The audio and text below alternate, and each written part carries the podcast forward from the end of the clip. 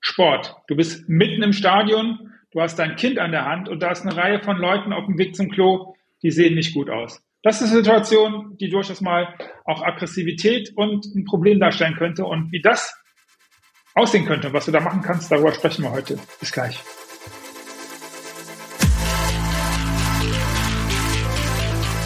Yes! Mut, Disziplin und ein starkes Warum im Business und in Graf Magar. Hi Jochen! Fresh, Jochen von Magar. Schön, dass ihr dabei seid. Willkommen beim Magar Business Lab. Markus, let's go!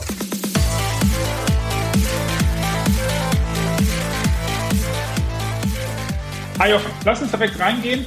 Wir haben das Thema heute, du bist mit Schutzbefohlenen unterwegs. Und da lassen wir jetzt mal außen vor das Thema Partnerschaft, weil das ist ja keine Schutzbefohlene, sondern wir sind wirklich bei Kindern, wir sind bei Menschen, die sich alleine, die, die, auf, die, die auf sich angewiesen sind. Und in meiner Wahrnehmung im Bereich Wehrhaftigkeit ändert das alles, oder?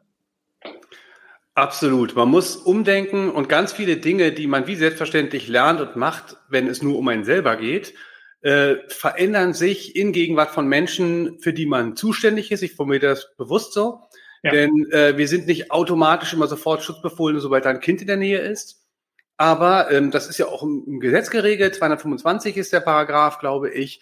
Es geht darum, dass ich unter 18-Jährige oder Menschen aufgrund von ihrem gesundheitlichen Zustand, die nicht selber imstande sind, sich zu kümmern, dass ich da eine Verantwortung übernehme. Ah, Lass mich kurz reinspringen, sehr, sehr gut. Das hatte ich gar nicht. Siehst du, so gut, dass du da bist. Dann lass uns die, die Seite kurz teilen. Wir nehmen zuerst, du bist mit deinem Kind unterwegs, also mit deinem Sohn, sagen wir mal, oder du siehst jemanden, das ist das, was du gerade beschrieben hast, der offensichtlich Hilfe braucht, der mhm. im jugendlichen Alter ist oder ein Kind. Lass uns mal kurz auf die erste Richtung gehen. Du hast mir das mal erklärt, das fand ich sehr beeindruckend, ist schon was länger her. Da sagtest du, okay, ich habe in einem Training mal Folgendes gemacht. Ich habe mich hingekniet den Menschen, mit denen ich gecoacht habe, an die Hand genommen und gesagt, Papa, ich habe Angst. Schon sind wir mitten im Thema, oder? Mhm. Absolut. Absolut. Und das macht was mit jemandem. Wenn wir zum Beispiel über Distanz zum Gegner sprechen oder Aggressor kommt näher und man steht mhm. da und sagt, okay, bei vier Metern bin ich noch relativ gelassen, ich baue einen Kontakt auf, ich gucke mir die Umgebung an. Wenn du ein Kind am Arm hast oder an der Hand hast oder ein Baby auf dem Arm, dann ist ähm, ein Aggressor schon in zehn Meter Entfernung ein ganz anderer Level. Und das macht ja auch Sinn. Also ich glaube, dass der, dass der Mensch da ganz äh, intelligenten Impuls hat und sagt, okay, ich muss hier anders agieren, ich muss frühzeitiger, vielleicht konsequenter machen und es gibt einige Dinge, die ich nicht machen kann. Ich kann nicht, wenn ich mit meinem Kind im Stadion bin und es gibt eine Schlägerei, alleine wegrennen. Da verletze ja. ich meine, meine Pflicht, mich um mein Kind zu kümmern. Und ganz abgesehen von dem juristischen Punkt, ich finde, das sollte nicht das einzige und wichtigste sein, denn auch die Umsetzung ist ja immer noch mal fraglich. Ähm, es ist aus moralischem Standpunkt schon her so, äh, dass ich da zuständig bin. Und ich finde, Vergleichbares ist es okay, wenn das ein fremdes Kind ist. Also wenn ein, ein dreijähriges mhm. Kind in Richtung Straße läuft und ich sehe das und ich sehe keinen Erwachsenen, dann flitze ich dahin. Und ja. Ich, ich finde, so sollte es sein. Und wir müssen, müssen einfach wissen, das ganze Thema Notwehr, Selbstverteidigung, Fliehen, Kampf verändert sich dramatisch oder drastisch, wenn ich eben Schutzbefohlener bin. Jetzt sind wir auf der einen Seite bei Zivilcourage, hast du gerade richtigerweise gesagt. Lass uns in die konkrete Situation eintauchen, die du gerade ein bisschen angedeutet hast, nämlich du bist mit einem Kind unterwegs, wie auch immer, dein Kind, Freunde, ist ja jetzt erstmal egal, und du bist in so einer Situation und das Kind ist jetzt irgendwie zwischen sechs und zehn, kann also gehen, kann stehen. Was würdest du jemandem empfehlen, zu sagen, okay, bitte geh hinter mich und dann machst du dich kampfbereit oder fliehen geht nicht mehr für den Moment? Zumindestens, wie agierst du jetzt? Was ist das, wo du sagst, okay, das ist jetzt die, das sind die ersten Punkte, um die ich mich jetzt zu kümmern habe? Man hat immer ganz gerne so ganz fundamentale Aussagen wie zum Beispiel, das Kind ist dann hinter mir oder ähm, fliehen geht nicht. Äh, das sind natürlich so polarisierende Aussagen, die einem ja. helfen, vielleicht auch sich zu sortieren, zu sagen, ah, das ist ein wichtiger Punkt. Ich bin aber da nicht so festgelegt, weil es ganz stark davon abhängt, in welcher Situation man ist, ähm, der Umgebung. Also alle möglichen Faktoren spielen eine Rolle. Ja. Also kann ich pauschal nicht antworten, aber mit der Einstellung, ich wäre der Bodyguard, wird man vielleicht, mhm. äh, wird ein Schuh draus. Ja. Das mache ich auch so, wenn ich mit meiner Freundin unterwegs bin und dann stößt sie gegen eine andere Frau und diese andere Frau ist irgendwie offensichtlich völlig aggressiv, hat noch aggressive Menschen um sich rum, plötzlich entbricht ein Streit, das wird eine bedrohliche Lage. Meine Freundin ist vielleicht in dem Augenblick arglos, weil sie sagt, naja, sie hat ja im Grunde nichts, nichts Wildes gemacht, was soll also sein? sodass ich dann zum Manager der Situation äh, werde äh, ja. indem ich ihr sage, pass auf, komm, ist nicht so wichtig. Ich übernehme, sage, ja, liebe Frau, tut uns leid, dass das mit dem Rempeln war, das ist unser Fehler, wir gehen jetzt aber auch, ist alles okay. Und dann äh, instruiere ich meinen, meinen Partner oder das Kind auch in dem Fall, in dem anderen Beschreibung und sage, bitte gehe jetzt direkt in diese Richtung, bleib an meiner Hand, aber bleib nicht stehen, wir gehen da jetzt hin. Lass dich nicht ablenken, immer straight weitergehen. Also es kann sein in einer gefährlichen Lage, dass es besser ist, das Kind ist vor mir, dann sehe ich es. Ah, hm. Und ich persönlich kann auch meinen 13-Jährigen noch tragen. Also äh, ich nehme mein Kind auf den Arm, ein Sechsjähriges, und sage so, und äh, jetzt bleib richtig schön fest und halte dich schön fest bei mir. Und dann gehe ich aber straight wie ein Eisbrecher dorthin, wo ich hin muss, äh, so schnell weg von der, von der Gefährlichkeit wie irgendwie möglich. Das Bodyguard-Bild finde ich außerordentlich hilfreich für mich, und das bedeutet, ich achte dann halt darauf, dass ich klare Ansagen mache zu dem Menschen, mit dem ich gerade, für den ich gerade zuständig bin. War ein schönes Wort, was du gesagt hast. Mhm. Und ich achte darauf, dass ich dennoch all die Dinge, die du bereits, die wir ja auch schon im Rahmen mal gesagt haben, nämlich deutliche Ansprache, siezen, sagen, hey, ich will das nicht. Also auch der Außenwelt klar machen, hey, hier passiert gerade was. Und dann dennoch wehrhaft bleiben. Und ist es dann so, dass für den Fall, dass tatsächlich was hm, ansteht, der Erstschlag, also das, das Erstagieren nochmal wichtiger wird? Finde ich schon. Also auch hier kommt es drauf an, aber ich, ich sehe das so. Also ich denke, jeder Schritt, den ich gehe, muss überlegt sein und wird noch wichtiger, je mehr auf dem Spiel ist. Und wenn ich ein Kind habe, wenn ich 30 Kinder habe, wenn ich der einzige Erwachsene bin in irgendeiner katastrophalen Situation wie einem Brand, dann muss ich über mich hinauswachsen und dann ist alles, was ich tue, wichtig und auch wie ich es tue. Also bleiben wir bei dem Brand. Dann zu wissen, okay, wie sieht Rauchentwicklung aus? Wo sind die, wie sind die Fluchtwege? Wie geht man mit Menschen um, die Panik haben? Äh, was oder wie, wie kann ich, wie, wie fördere ich eine Panik und wie kann ich es verhindern oder vermindern? Und wie kann ich entschlossen agieren, selbst wenn auch ich nur mit Wasser koche oder in dem Augenblick vielleicht auch nicht Herr der Lage bin?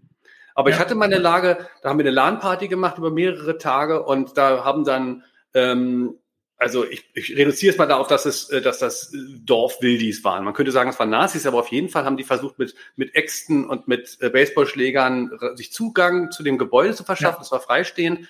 Und ich habe alles ver verriegelt, habe alle instruiert, habe einen in die Schocklage gebracht, mit Polizei gerufen, habe alle mit Waffen ausgestattet und sie dann in, in so eine Alarmstellung gebracht, wo wir, wo wir ein bisschen tiefer rein sind, wo man mehrere abschließbare Türen hat und gesagt haben, und da warten ja. wir jetzt auf die Polizei.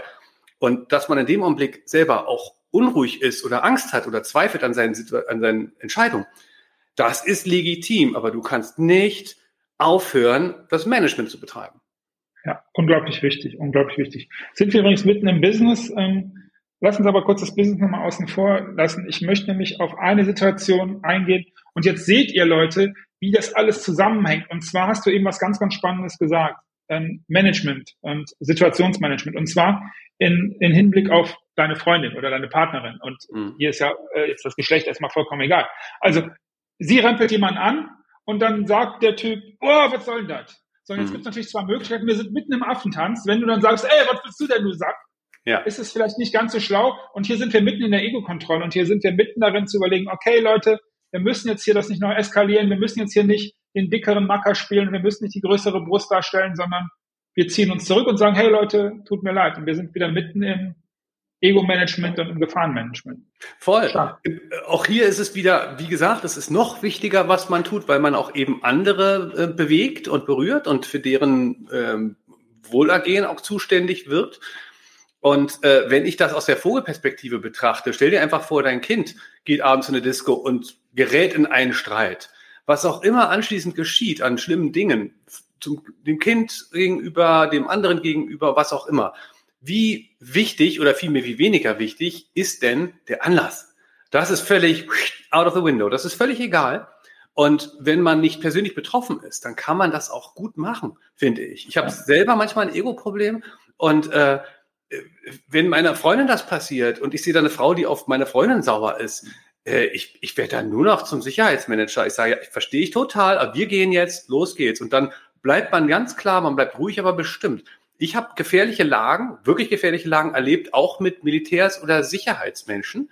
Ähm, also ich bin selber kein Militär und ich war, ja. es war jetzt auch nicht irgendwo im Auslandseinsatz oder so, aber es waren brenzlige Lagen. Und ich war so dankbar über jemanden, der klar geschaut hat, klare Anweisungen gegeben hat und zuständig war, der aber gleichzeitig auch noch offen war für Input. Das ist für mich wie so ein Sonnenschein an einem wolkenverhangenen Tag. Das ist wirklich richtig geil in einer gefährlichen Lage, mit dem man zusammen mit viel Übersicht. Und deswegen sage ich auch, ey, schnapp den Polizisten, schnapp den Militär, einen Sicherheitsmenschen oder jemanden, der sehr intensiv Kraft Maga etc. trainiert und darin gebildet ist, lieber als ein Fighter. Ich will nicht ja. den krassesten Kickboxer an meiner Seite haben, ich will einen Sicherheitsoffizier haben an meiner Seite. Und wenn ja. ich den nicht habe, dann muss ich diesen Job annehmen. Falls du dich hin und wieder fragst, was hat das jetzt alles im Business zu tun? Wir sind mitten im Thema Leadership, wir sind mitten im Thema Teamführung sei der Sicherheitsoffizier und nicht der Kasper, der da draußen den dicken Mann macht. Weil selbst wenn du dich durchsetzt, warum auch immer mit deinem Affentanz, denk an die Leute, die dir folgen und die dann hinterher vielleicht nicht sicher sind, weil du nämlich bei deinem Gegenüber, Geschäftspartner, Lieferanten, was auch immer, dich durchgesetzt hast und mit deinem Längenvergleich vielleicht gesagt hast, aufgrund deiner besseren oder höheren finanziellen Potenz, hey, wir machen das jetzt so, die Leute, die dir folgen, werden darunter leiden. Und das ist immer, immer, immer Kacke. Sehr, sehr wichtig mit dem, ich will nicht den Kickboxer, ich will den Sicherheitsoffizier haben. Und dann sind wir schon wieder an der Anfangssituation. Das bedeutet, es gibt jetzt hier nicht das Patentrezept, das Kind nach hinten, nach vorne, auf den Arm oder sonst irgendwo hin, sondern trainiere diese Situation, oder? Deswegen ist Kraftmaga in meiner Wahrnehmung so unheimlich gut die Leute, die Krav Maga kritisieren, kritisieren es vielleicht für Techniken, die ihnen selber nicht einleuchten oder liegen. Ähm, dieses enorm runterreduzierte zum Beispiel versus den total vielseitigen Fighter und Kampfsportler. Aber wir lernen beim Krav Maga gefährliche Lagen zu entschärfen oder zu lösen. Also ich habe Einkaufstüten und dann kommt ein Mann und sagt, ich helfe dir, äh, hab dich doch nicht so und wird touchy und kommt näher und nimmt mir am Ende was weg, packt mich oder will mich in, in den Busch zerren und entschieden zu sagen, stopp, lassen Sie mich in Ruhe, andere zu aktivieren, helfen Sie mir, zu flüchten, zu kämpfen, eine Ablenkung zu starten, um dann den Impuls zu dem Kampf oder die Flucht zu, zu leisten.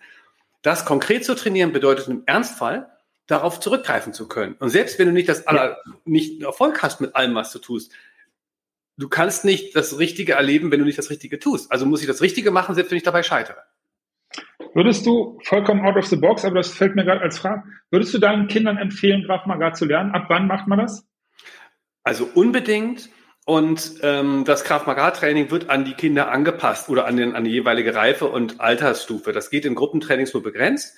Aber wenn ich Sechsjährige habe, dann geht es darum, Körperlichkeit und Wehrhaftigkeit zu motivieren, äh, hinzuführen zu ähm, wir, wir, wir, wir kämpfen hier, wir haben was Körperliches und was machst du, wenn ein Erwachsener kommt? Also immer mhm. dieses, geh nicht nah ans Auto ran, deine Eltern würden niemand anderes schicken, ähm, äh, wenn du gepackt mhm. wirst, siezen, damit die Leute nicht denken, das ist der Vater.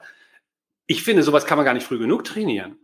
Aber ich habe auch kein Problem damit, wenn man diese Dinge auf andere Weise beibringt und dann mit Judo oder was anderem anfängt. Denn am Ende geht es eigentlich darum, je früher ich anfange, irgendwas zu machen, desto leichter fällt mir alles, was ich später tue. Und so weniger wirst du dann auch Opfer, gibt es ja massenweise Statistiken drüber, dass du dich dann auch anders verhältst und dementsprechend auch signalisierst, hey, sucht euch jemand anderen. Ja. Voll. Sucht euch jemand anderen. Jochen, vielen, vielen Dank. Wir sind schon wieder am Ende dieser Episode. Wir haben gerade über Gruppe gesprochen. Und wo wir bei Gruppe sind, kann ich euch schon mal sagen, um was es in der nächsten Episode geht, nämlich um das Thema Schlägerei, viele, viele Aggressionen in einer Masse. Viel Spaß, bis gleich. Danke, Jochen. Ciao.